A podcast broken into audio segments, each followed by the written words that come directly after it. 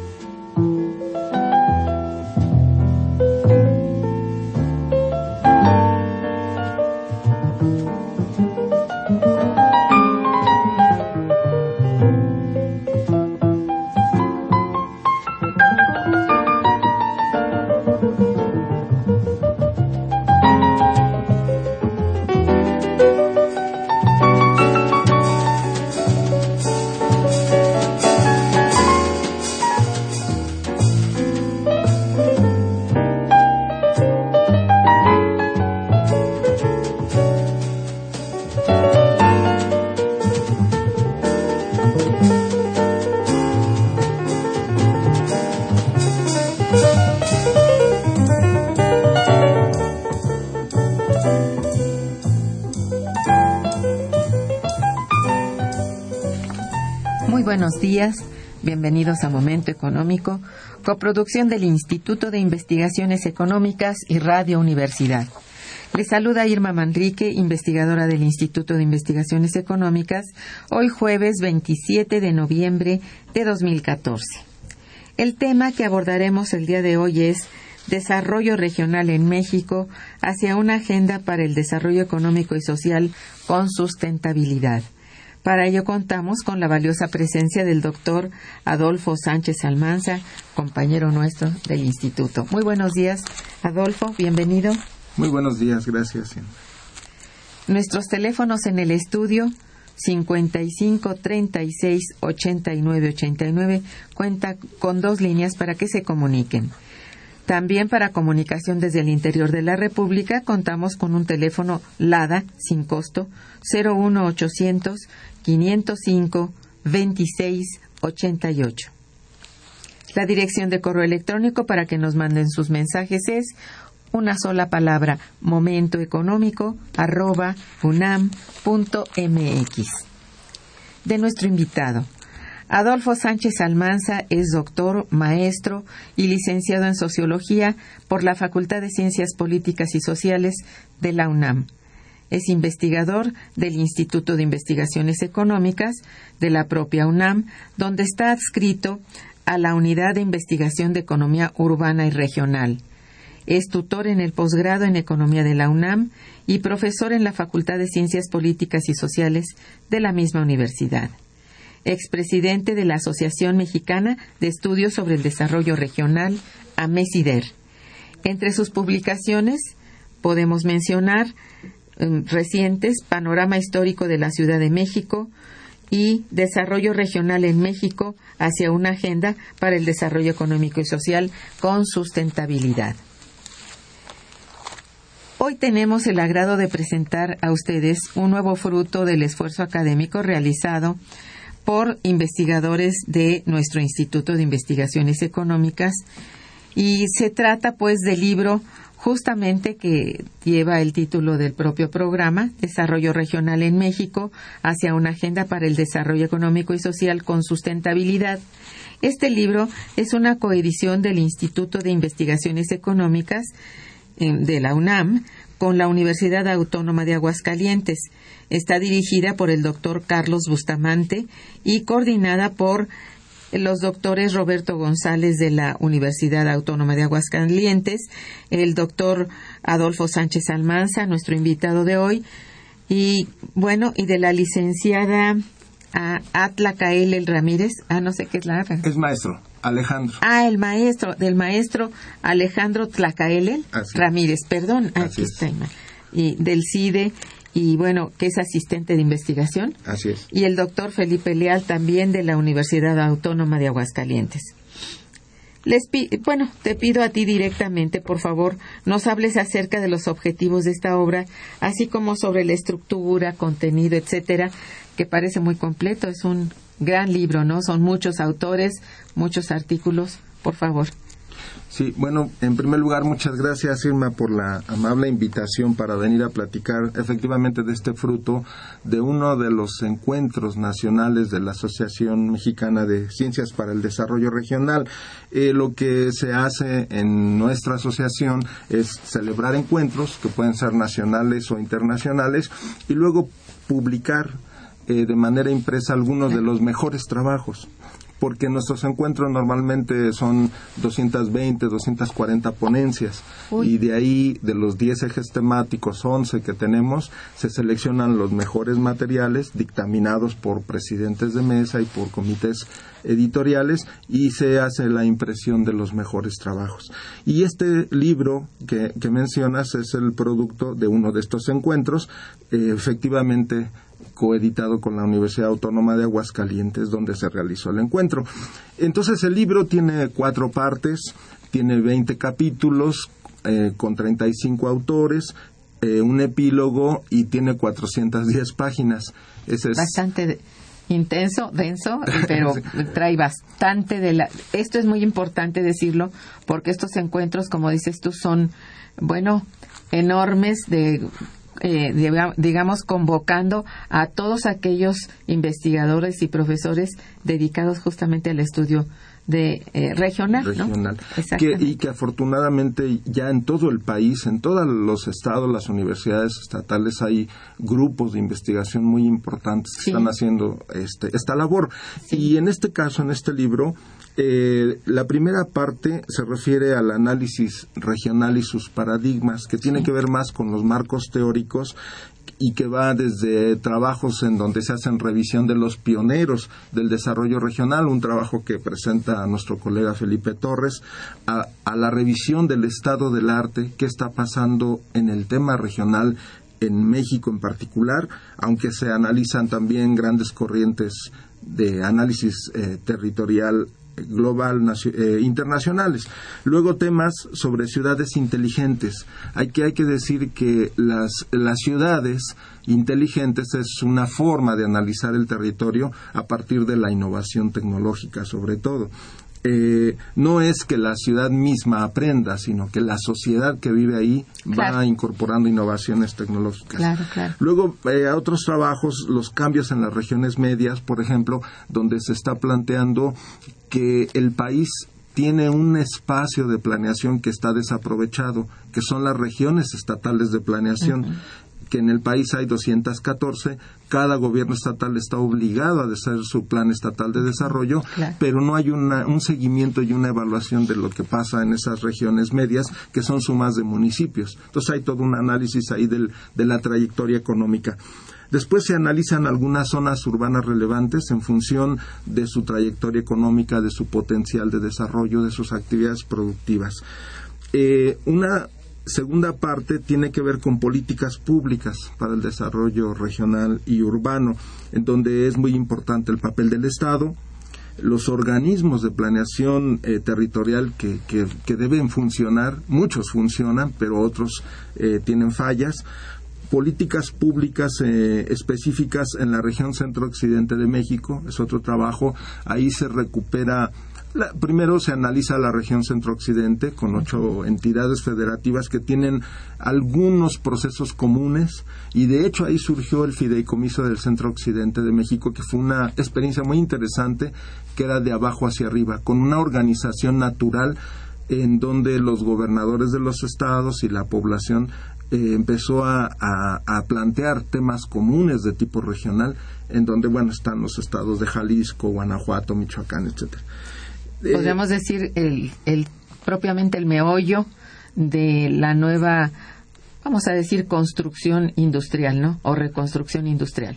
Sí, justamente algunos de los trabajos, como el, como fue en Aguascalientes, varios de los trabajos analizan la región centro-occidente y en particular se analiza la emergencia de la red de ciudades del centro-occidente de México, que va desde Querétaro hasta Aguascalientes, ¿no? Ese es, ese es un, tema muy interesante que viene a recomponer el sistema de ciudades del país. Luego también tenemos una evaluación de políticas públicas, una propuesta de cómo evaluar estas políticas. Y en la tercera parte hablamos de medio ambiente y desarrollo sustentable. Este es otro tema fundamental que, se aborda en el libro porque hay una serie de aspectos que tienen que ver con el, con el desarrollo regional, pero con un enfoque de sustentabilidad. Y ahí entran temas como el mercado de carbono, las aguas superficiales del río Bravo, que eso es un tema fundamental, en donde se, lo que se analiza es que México está perdiendo en este, en este, en este contrato que se hizo con Estados Unidos, eh, las aguas del río Bravo están beneficiando más al lado norteamericano que al mexicano. Entonces hay todo un análisis sobre el tema. Y en, en, la parte sustentable se analiza la actividad petrolera en Tabasco y Campeche, que también es hay que entender que México depende mucho de su presupuesto este, del, ingreso de la renta petrolera, pero los efectos de esa rentable hay que analizarlos también. Y eso en Tabasco y Campeche ha generado muchos problemas, ¿no? También por, por la actividad petrolera.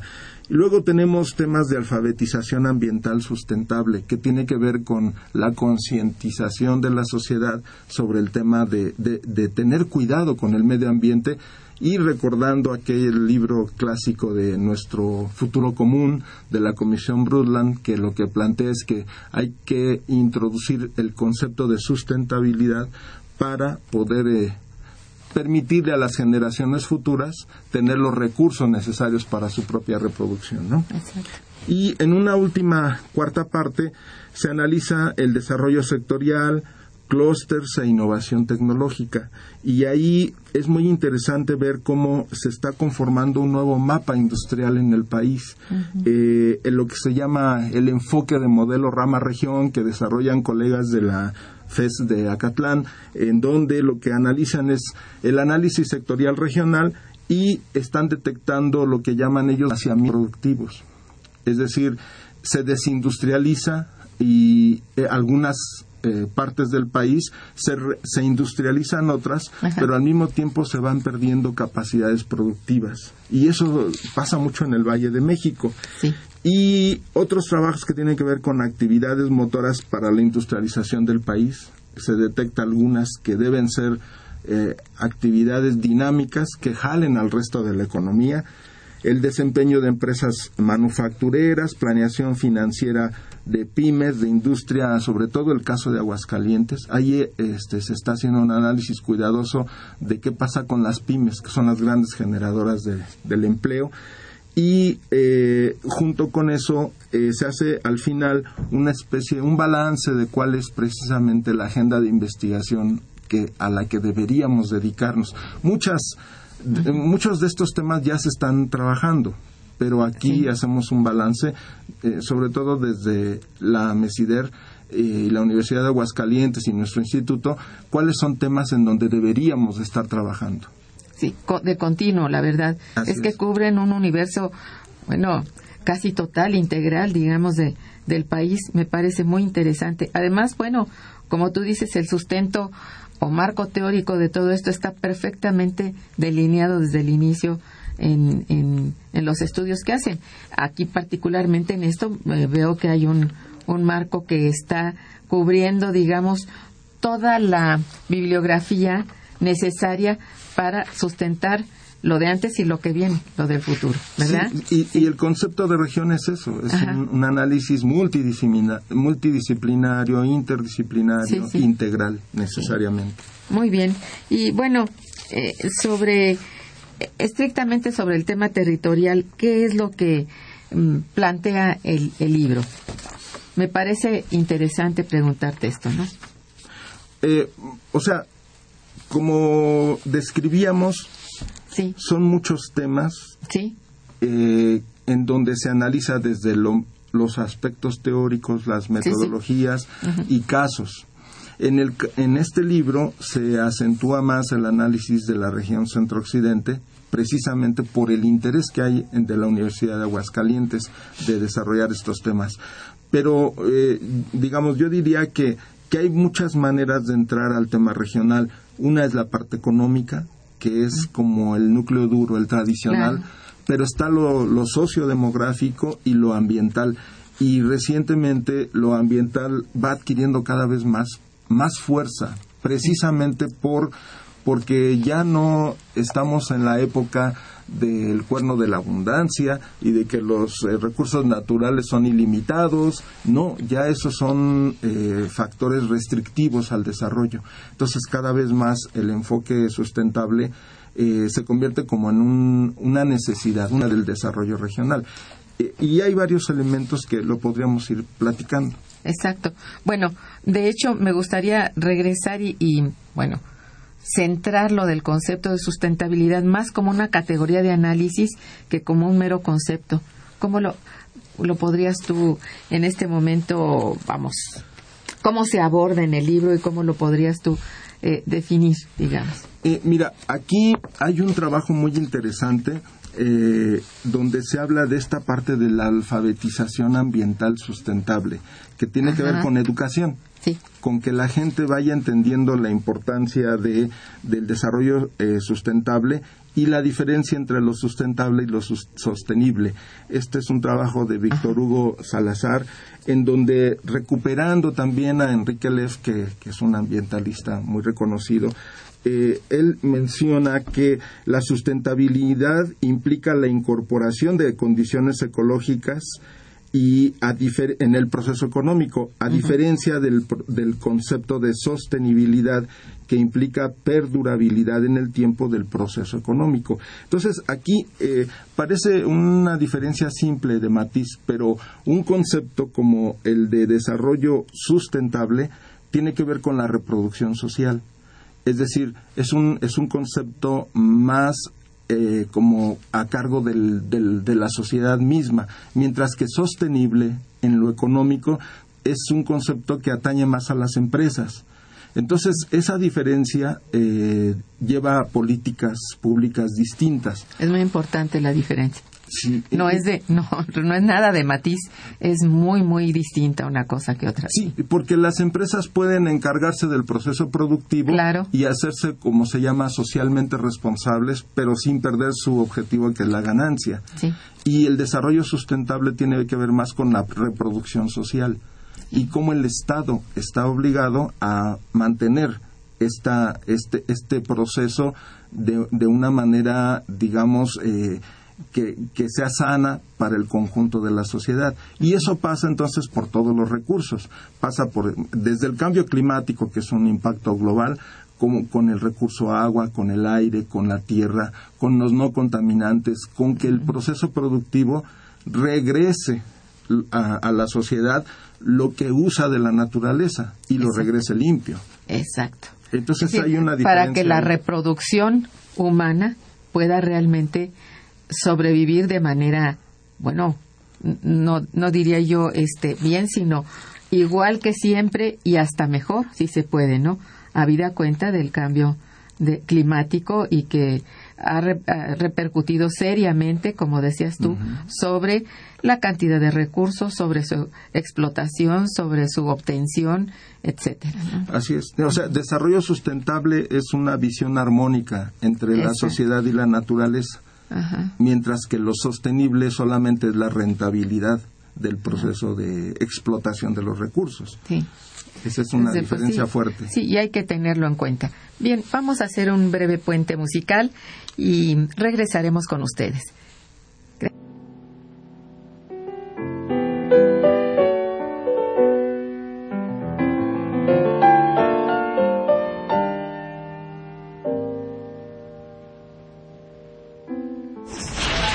Está escuchando Momento Económico.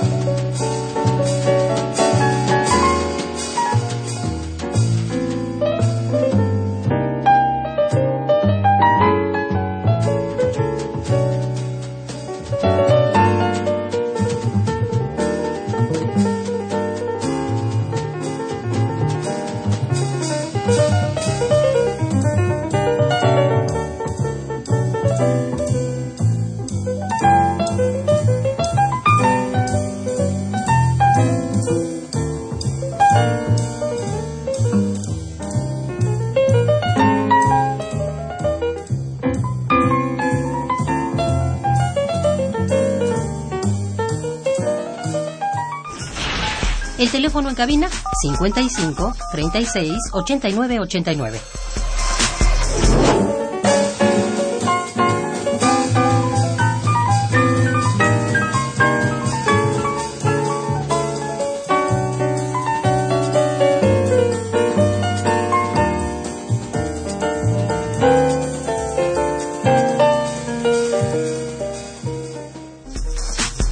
Continuamos en Momento Económico.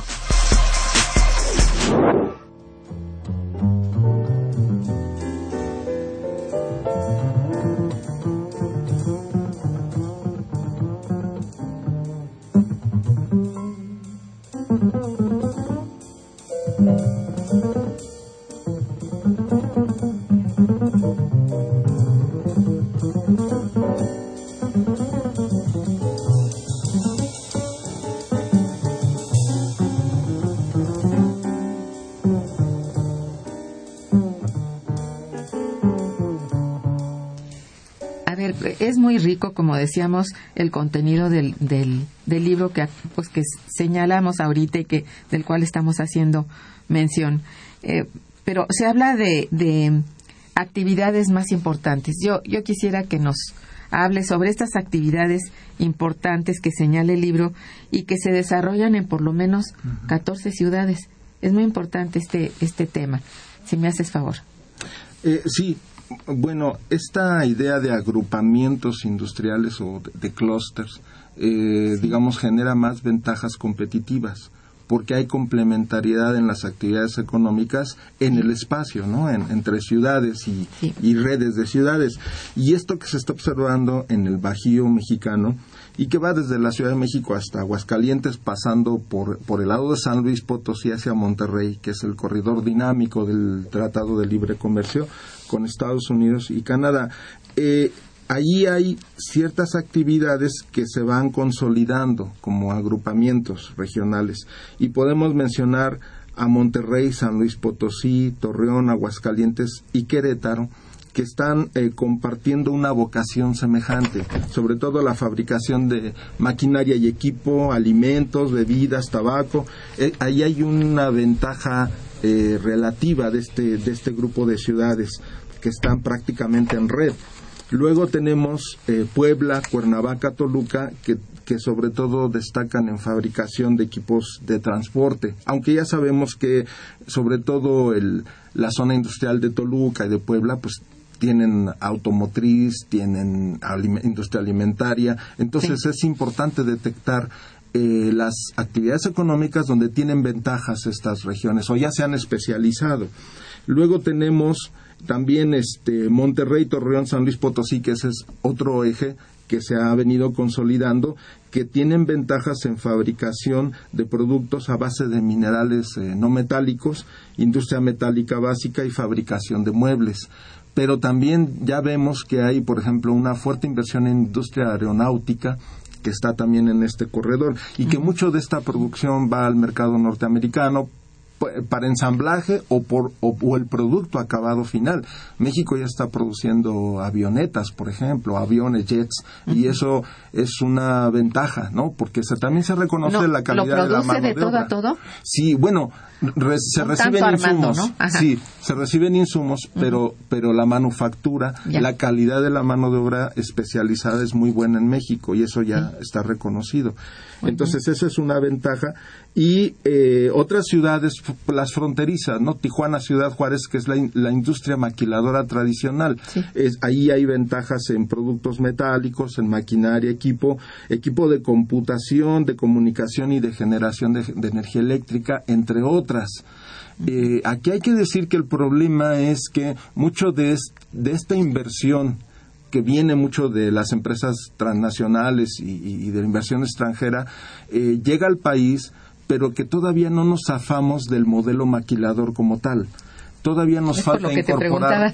sí, nos falta la innovación tecnológica propia y apropiarnos de esa tecnología y generar derrames al interior de las regiones. Se está haciendo en muchos lugares y hay un vínculo entre universidad y, empresa creciente en muchos lugares del país, pero todavía es débil. Entonces, mientras no superemos esa, ese modelo maquilador manufacturero, que a su vez tiene que ver con la importación de bienes. O sea, los componentes nacionales en las exportaciones todavía siguen siendo pocos. es un porcentaje de 5 o 6%. Es bajísimo. Eh, sí. entonces es una...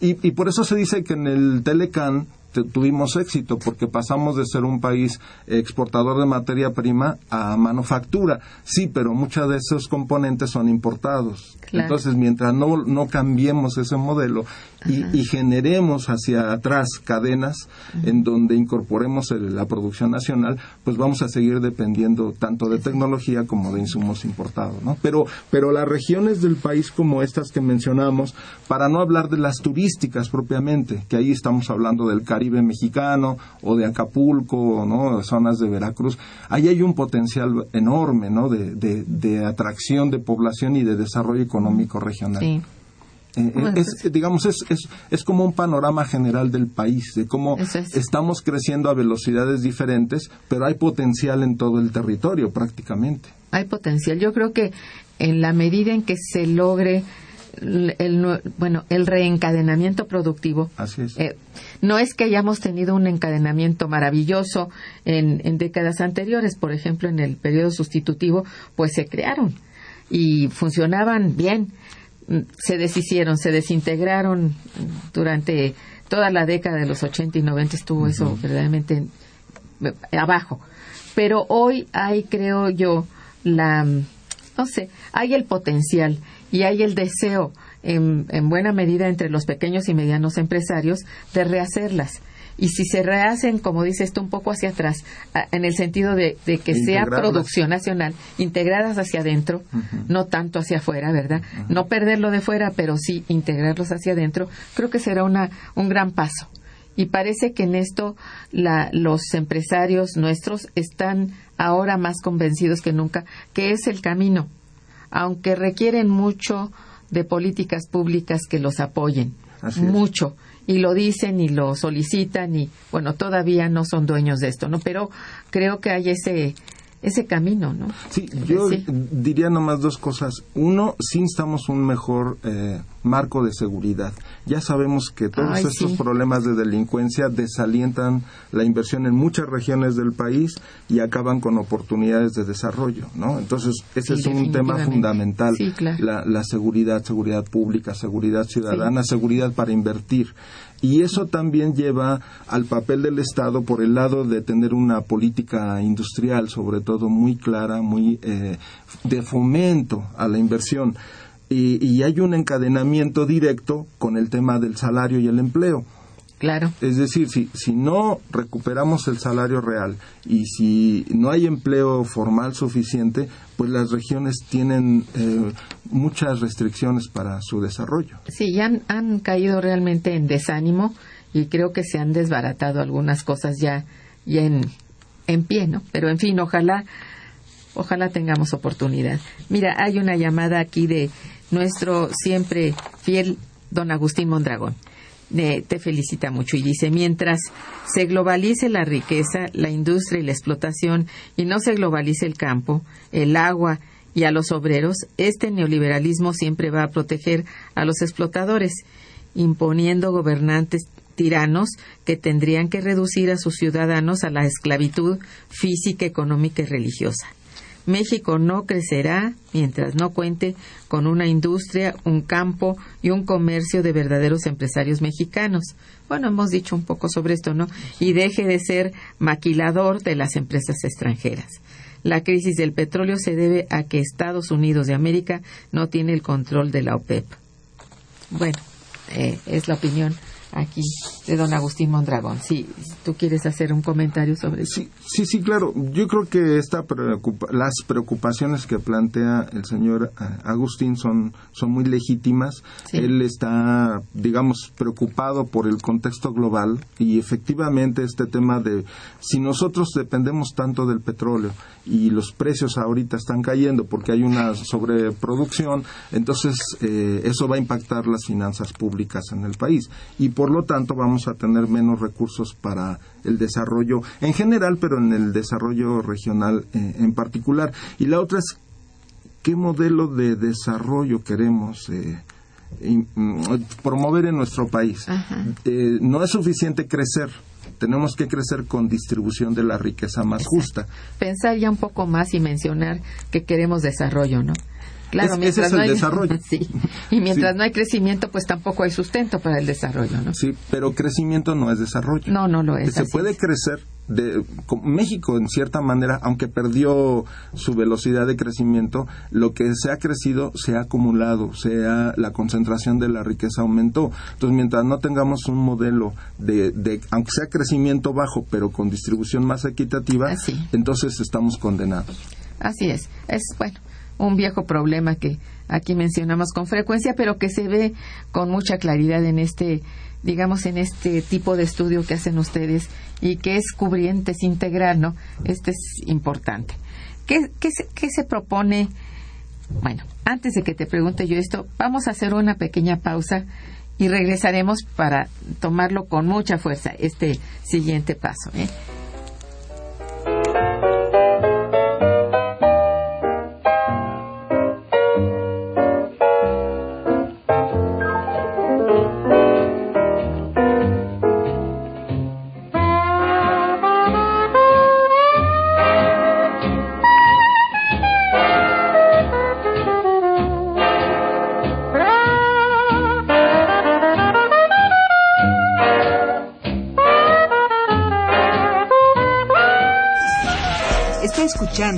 Momento Económico por Radio UNAM.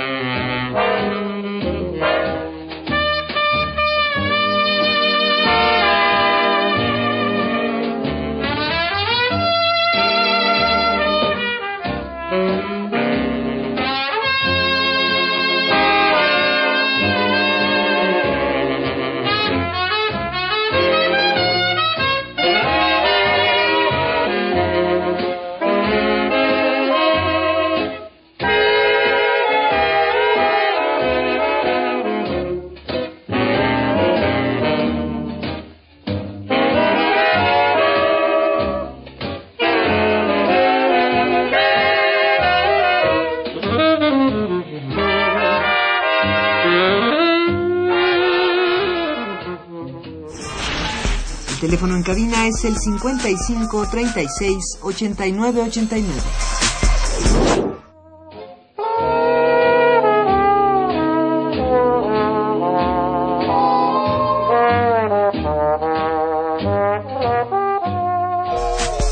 Continuamos en Momento Económico.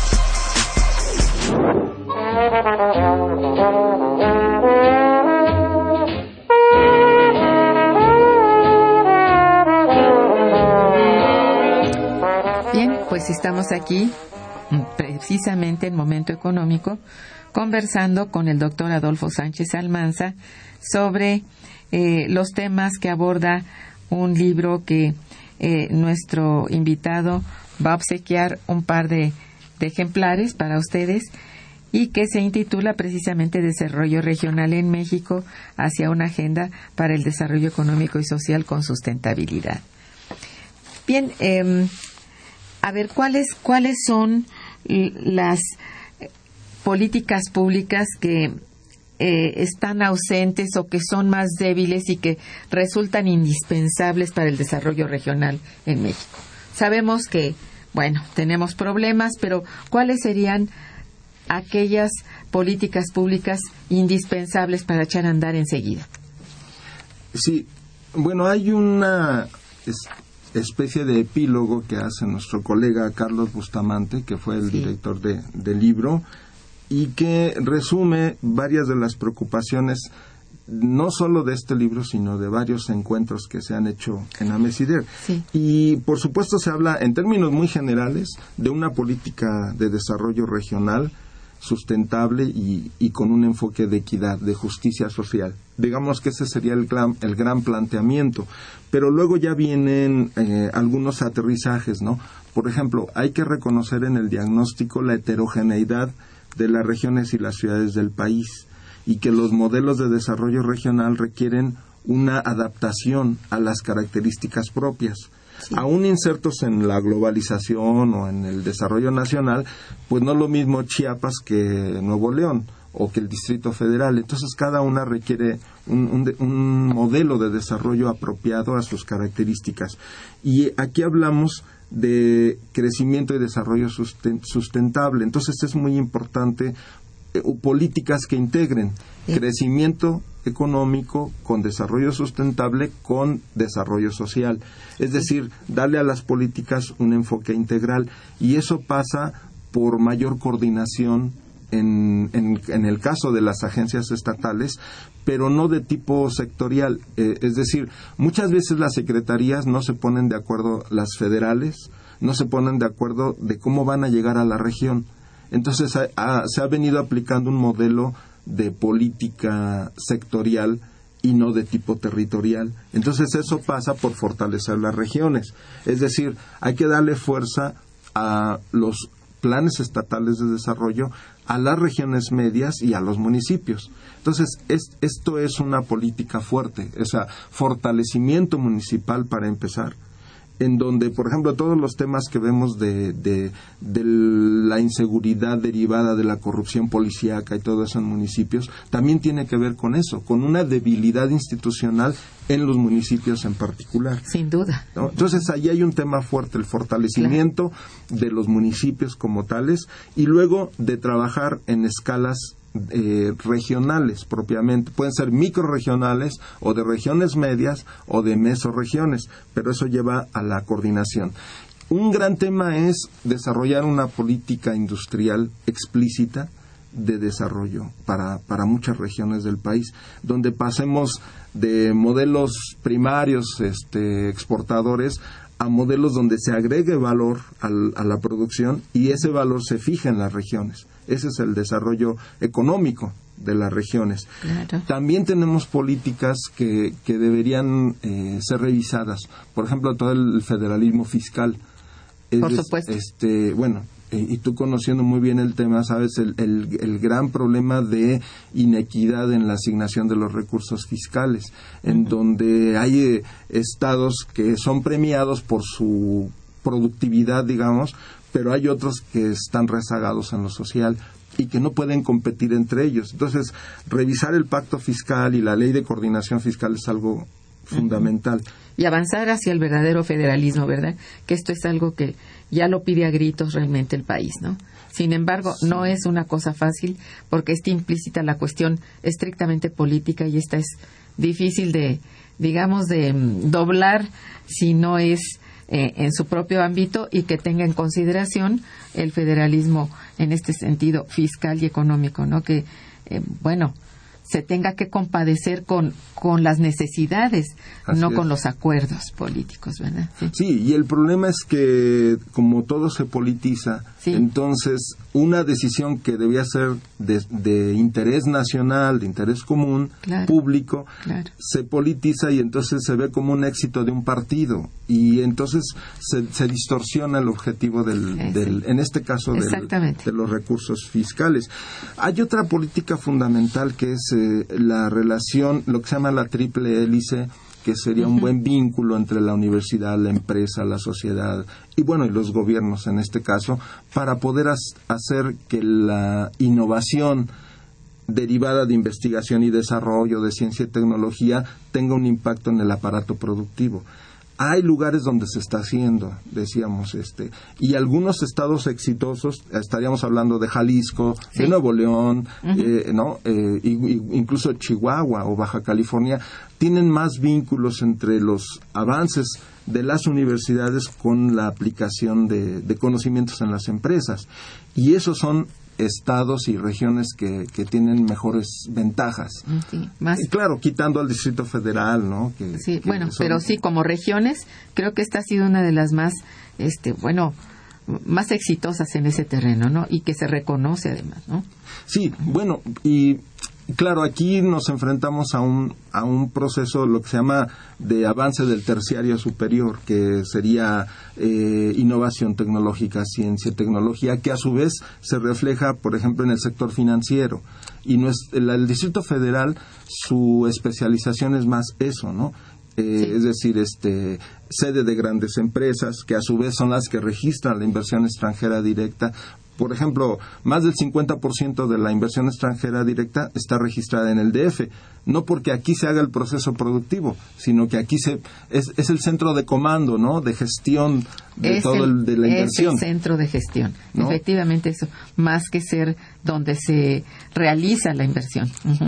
tal, vez alguna en finanzas, pero, pero ya el proceso productivo manufacturero pues está en los estados. Entonces, eh, esa es una ventaja de la ciudad y para eso el, el tema del capital humano, como se manejaría en el neoliberalismo sobre todo, es, es clave. Estamos ahí una política de fomento educativo que eleve el nivel de, de, la calidad educativa y que nos haga competir más en, en, el proceso de globalización. Porque ahorita los flujos de las personas son impresionantes. Ahorita no se necesita incluso movilidad física. Por ejemplo, los hubs que trabajan en call centers eh, pueden estar en China, en la India, atendiendo necesidades de, de América Latina o en México atendiendo necesidades de Estados Unidos. Y entonces eso lo, a lo que lleva es a, lo que se llama que se, se, se, reduce la fricción del espacio. O sea, ya no nos cuesta tan un costo, es decir, es, un costo menor moverse. Y, nos, y, lo, y, las mercancías o, las actividades económicas se pueden manejar virtualmente.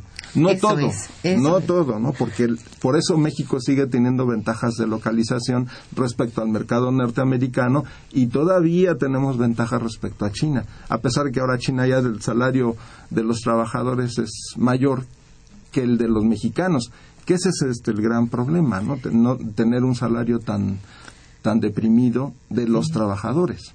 Entonces, este, son políticas que tienen que ver con el modelo de país que queremos, en lo sectorial y en lo regional.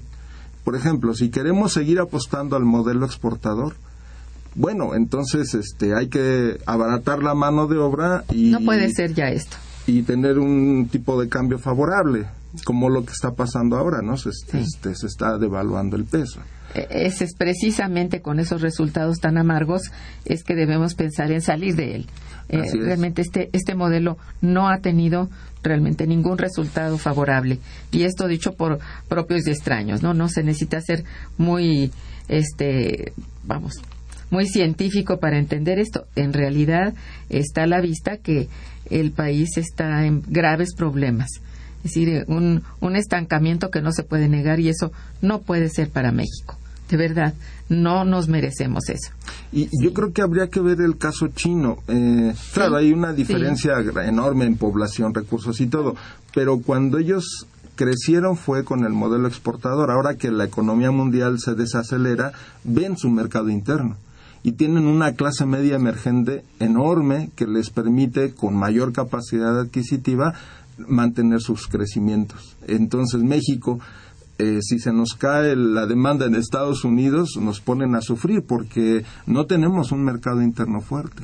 El poder adquisitivo del salario está estancado desde hace mucho. Efectivamente. Y, cómo vamos a dinamizar la economía nacional? Esa es la cosa. Fíjate que yo creo que esa visión hacia adentro, esa es la que requerimos. Esa es la que es, bueno, fundamental en este momento, en este momento, ¿verdad? Mira, hemos recibido algunas llamadas que te las voy a leer. Perdón. Tomás Martínez te felicita mucho y dice, el desarrollo regional puede ser posible a pesar de las actuales políticas de gobierno. Yo, digo que se está dando. Y, em, y diríamos a pesar de las, de las políticas o de la omisión de políticas. Más bien. Como en el caso de la industrial, ¿no?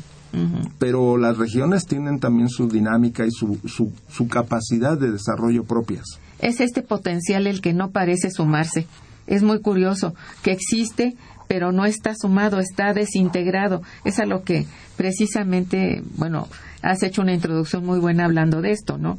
que la regionalización no es necesariamente partir el país, sino es precisamente incorporarlo, ¿no? Así es, y reducir brechas. Exacto.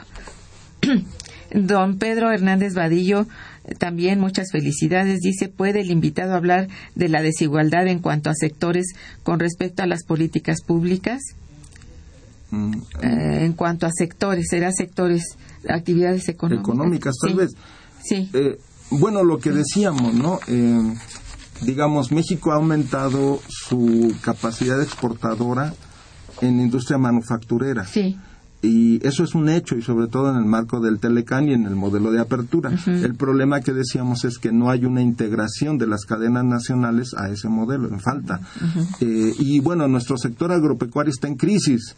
Tenemos ya tres décadas en crisis en donde se ha eh, polarizado. Hay un grupo de productores, digamos, rentistas que exportan y que, ¿no? que, concentran mucha tierra, pero el resto de los campesinos viven en condiciones de sobrevivencia. Por eso la pobreza en México está en Guerrero, Oaxaca, en Chiapas, en el Estado de México, en Veracruz, que es son estados que han heredado un modelo de producción agrícola campesino.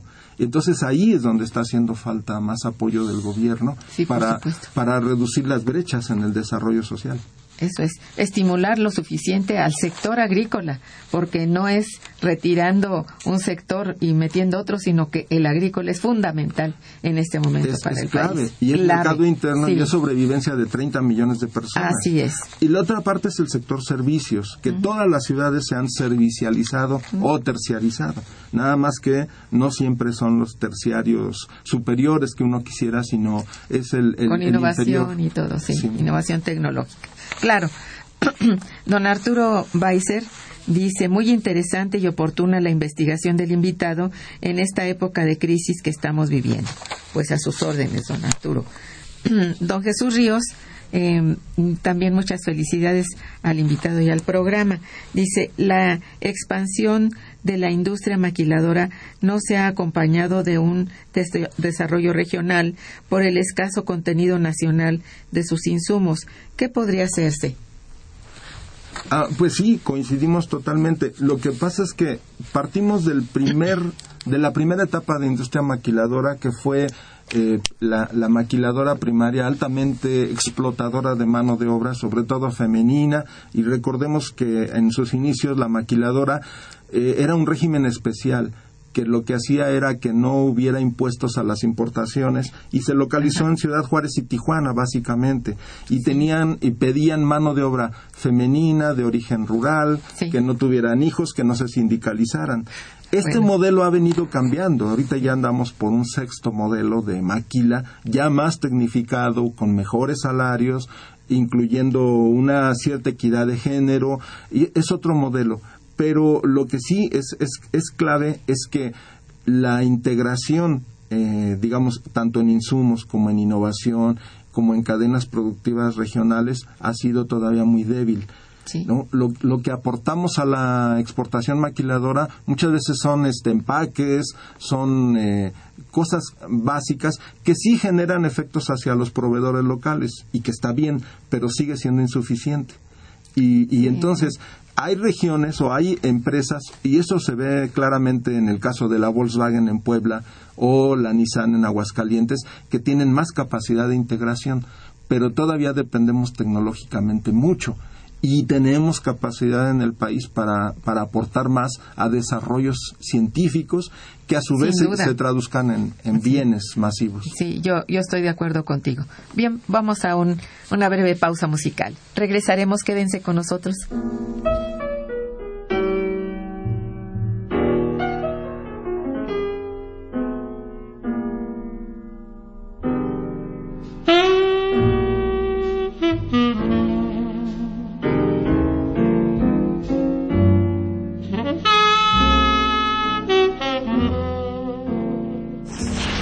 Escuchando Momento Económico por Radio UNAM.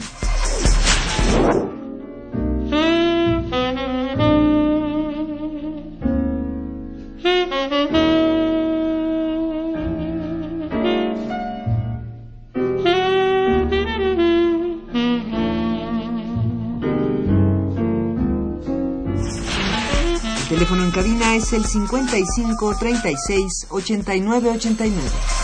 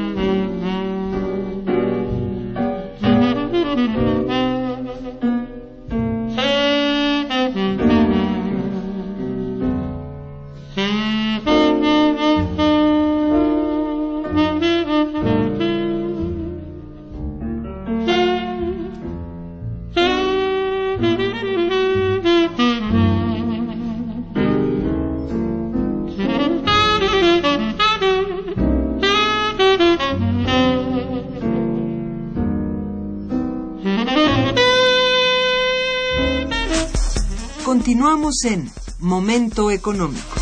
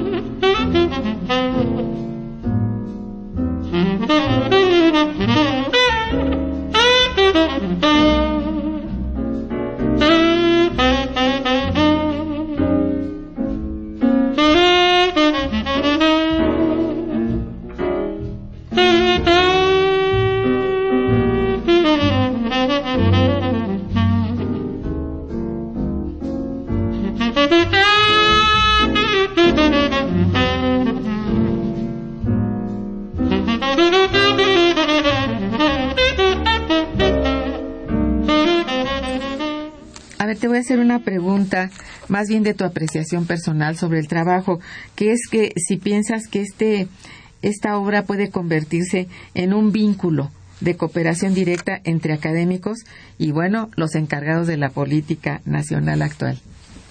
Esa es la aspiración. Siempre en la academia lo que hacemos tiene el sentido de utilidad, ¿no? Es decir, no se trata solo de que tengamos este un reconocimiento para un estímulo académico o estar en el SNI que a su vez ya ha generado muchas distorsiones ahí en la productividad científica. Entonces, eh, eso, de eso se trata, de que lo que hacen los investigadores llegue a los tomadores de decisiones. Esa es eh, nuestra aspiración. Esa es nuestra aspiración, no, no, no producir para uno mismo, sino para que eh, este conocimiento sea útil por ejemplo, en nuestro caso en las regiones, saber cuál es el potencial de desarrollo, cómo podemos lograr un desarrollo más equilibrado, incluyente, teniendo en cuenta que el desarrollo regional tiene un objetivo clave central, que es elevar la calidad de vida de la población. El bienestar social es lo fundamental. No se trata de decir que el desarrollo regional es más carreteras o más industria o no o este, puentes o puentes. esos son instrumentos y no hay que confundir medios y fines. Así es. El fin del desarrollo regional es mejorar la calidad de vida de la población. Exacto. Y entonces, cuando vemos que la calidad de vida es tan contrastante que un niño que nace en Chiapas tiene la probabilidad de morir diez veces más que un niño que nace en el DF, ahí hay un problema de desigualdad regional. Así es. Y entonces de lo que se trata es de reducir esas brechas en el desarrollo. Exacto. Y bueno, si bien la infraestructura es indispensable, como hablábamos de carreteras, puentes y, y calles y alumbrado, todo esto, por supuesto, es muy importante en la calidad de vida, pero también porque da empleo a la gente de la región. Creo que es, eh, bueno, un círculo virtuoso en ese sentido, ¿no? Y que sí son necesarias todas estas mm, políticas públicas, es decir, sí, sí atender de manera fundamental con inversión en infraestructura, pero también con políticas adecuadas de llevar todos esos recursos de que es dueño cada, cada parte del territorio nacional a mejor, ¿verdad? No podemos quedarnos estancados en la nada o decir, no, pues es que es pobre porque ya es pobre de por sí la zona. no, no, no, no, Está demostrado que en zonas áridas hay mucha industria. O sea, no, no, no es eso. Es, es entender lo que es la territorialidad, lo que es el estudio de las regiones vistas integralmente como parte de esta nación nuestra, que es, por supuesto, muy rica, pero muy diversa y bueno, sentimos que no bien atendida desde el punto de vista de la de bueno de la política económica gubernamental ¿no? bien. Y, hay que buscar ese potencial que ah, existe. por supuesto. Y, y, ver a la población porque muchas de las políticas son impositivas. Y si no hay participación social sobre su propio desarrollo pues este no no se puede lograr como tal. No son comprendidas en una palabra no así es Mira, aquí doña Hilda de San Román, que también te felicita mucho y felicita al programa, una querida amiga Radio Escucha. La UNAM está muy comprometida, como lo demostró en la reunión de Anuyes hace unos meses en Saltillo, Coahuila, donde se habló del modelo de la triple hélice, empresa, universidad, gobierno, que ojalá sirva para buscar el bienestar de la sociedad mexicana, por supuesto. Sí, de acuerdo. Don Jesús Hernández también, felicidades para ti, está muy contento con el programa. Dice, el gobierno apoya, pero a los empresarios extranjeros. Nosotros debemos prepararnos para producir incluso nuestro propio alimento y no depender de nadie y menos de quien viene a explotarnos y a abusar de México. Bueno, eh, es un sentir y, está bien. Digo, eh, nomás que hay que entender también que, que no es que, que, solo sean empresas extranjeras. Yo creo que si el señor entiende que hay que participar, esta es una forma muy importante, ¿no? Este, eh, digo, si, si el ciudadano está consciente de que debe participar, solo eh, debe entrar la mano de la política pública a bueno a capitalizar ese ese deseo a hacerlo sentir en toda la población en toda como dices tú en aquella que es más pobre y deprimida a, a otras que son pues un poco más eh, que tienen más expansión económica y tienen más posibilidades, ¿no? Creo que es para todos. ¿Cuál, ¿Cuál sería el tratamiento que ofrece el libro en torno a la mala distribución de la riqueza y la depredación del medio ambiente? Creo que un poquito hablaste al principio, si quieres remarcarlo en, en poquitos minutitos porque ya se nos ha ido el programa. hay un concepto este de alfabetización ambiental que me ah. parece interesante rescatar y que está en, el, en uno de los trabajos del libro y que tiene que ver con eso, con que la sociedad se dé cuenta de lo que es este nuestra huella ecológica, ¿no? Lo que estamos haciendo con el ambiente y tomar conciencia en nuestro espacio por ejemplo, del uso de la basura, del uso racional del agua, del uso del automóvil, que no es un problema solo individual, sino que hay un marco social que a veces que nos condiciona a más uso de automóvil porque no hay servicio público eh, de calidad, eficiente, barato, etcétera, ¿no? Entonces, es una combinación de lo, lo, lo individual, lo social con el papel del Estado. Y, y, digamos, ese, ese es un tema. Y el otro, pues, es la concientización de la, de la población sobre su entorno. Por otra parte, pues necesitamos una respuesta adecuada de, del gobierno en este caso. Es el Estado, pero también son gobiernos, gobiernos locales que deben de comprometerse con el desarrollo de sus propias sociedades. Y ahí el ciudadano tiene que exigir tiene que demandar una atención de mayor calidad y por supuesto tenemos que enfrentar todos los temas de corrupción, de inseguridad, que eso es lo que más desalienta ahora al país, ¿no? Sí, es una grave lacra esto, un gravísimo problema de violencia y etcétera que tenemos que estar muy pendientes y en esto que dice don Jesús Hernández de quien he leído sí que debemos prepararnos. Así es. Pero prepararnos como ciudadanos en lo que nos toca a cada quien, ¿no? Y México tiene un gran potencial y hay que decirlo, no, no, no estamos condenados al subdesarrollo. Tenemos posibilidad de aprovechar ventajas, sobre todo las de localización en términos espaciales con Estados Unidos, pero hay que reducir las brechas en el desarrollo y, y eso tiene que ver con, con, un nuevo pacto, no un pacto político necesariamente, sino un pacto de la sociedad para que como sociedad se pueda avanzar eh, en el desarrollo. Definitivamente. Pues mira, lamentablemente se nos acabó el tiempo, pero, pero bien, para bien, porque eh, has dicho exactamente todo lo que es el contenido de este importante libro que acabas de, de, describir y que, bueno, han eh, concurrido pues eh, muchos académicos de muchas partes de, del país, universitarios en su mayoría. Eh, Bien, pues muchísimas gracias por estar con nosotros, hablar de él, obsequiarnos algunos ejemplares, muy valioso. Y a nuestros radioescuchas por su atención y participación, muchísimas gracias. Estuvo en los controles técnicos Socorro Montes, mil gracias. Santiago Hernández y Araceli Martínez en la producción, en la coordinación y conducción Irma Manrique, quien les desea muy buen día, pero mejor fin de semana. Gracias. Momento económico. Radio UNAM y el Instituto de Investigaciones Económicas presentó Momento económico.